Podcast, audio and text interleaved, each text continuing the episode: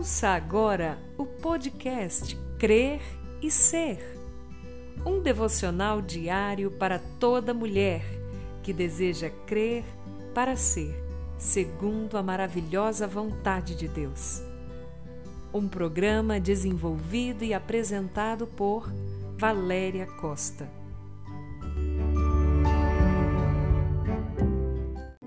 Os capítulos 4 e 8 de 2 a Reis contam-nos um pouco da história da mulher sunamita, que não teve o nome revelado, mas que ficou conhecida por sua cidade, Sunem.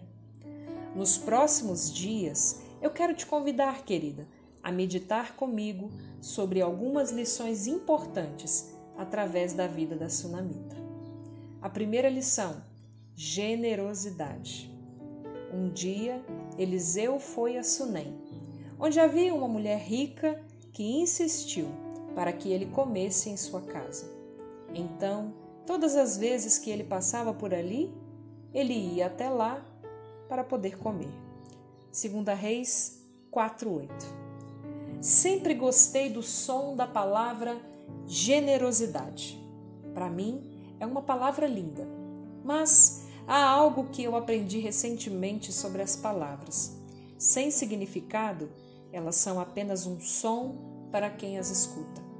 Pois bem, o melhor significado que encontrei para generosidade é que ela é uma virtude que se revela na vida de alguém que acrescenta algo ao próximo, seja material ou não, sem a necessidade de receber algo em troca. O texto que lemos diz que a sunamita era rica Algumas pessoas têm uma certa resistência a quem consideramos ricos, devido a uma imagem que temos pré-concebida de que essas pessoas podem ser normalmente inacessíveis, arrogantes e, na maioria das vezes, egoístas.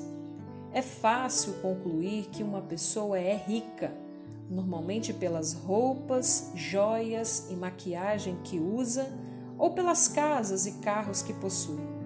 Tudo é muito lindo e muito caro.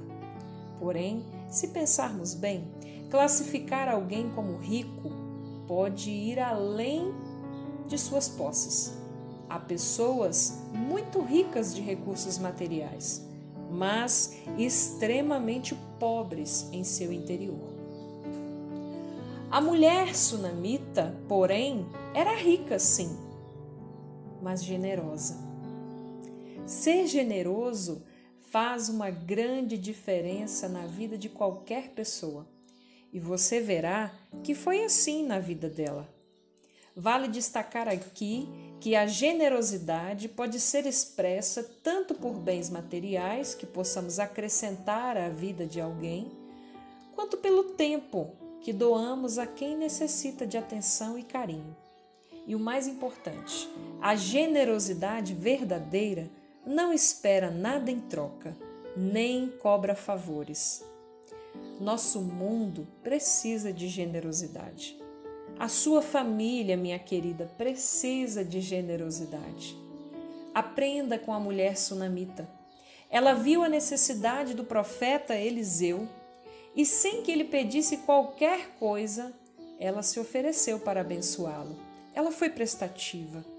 Os versículos seguintes relatam que ela lhe deu não só um lugar à sua mesa, mas que ela e o marido construíram um quarto e o mobiliaram, para que Eliseu pudesse descansar quando fosse a Sunem.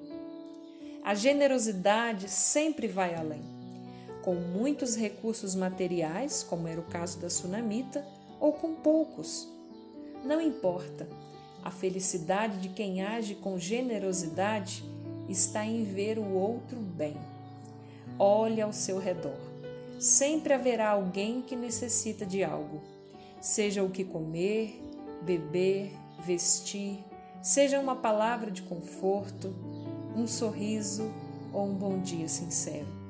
Sinta seu coração ser aquecido nesses dias em que Deus tem nos chamado à reflexão. Deixe essa virtude despontar em você. Seja generosa. pois melhor coisa é dar do que receber. Atos 20, 35. E Deus ama a quem dá com alegria. Faça essa oração comigo.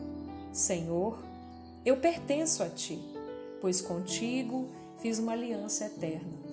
Eu sei que Tu cuidas e cuidarás de mim e de todos que amo. Me ajude a ser mais generosa. Me ajude a entender que é melhor dar do que receber. Me ajude a amar mais ao Senhor e ao meu próximo.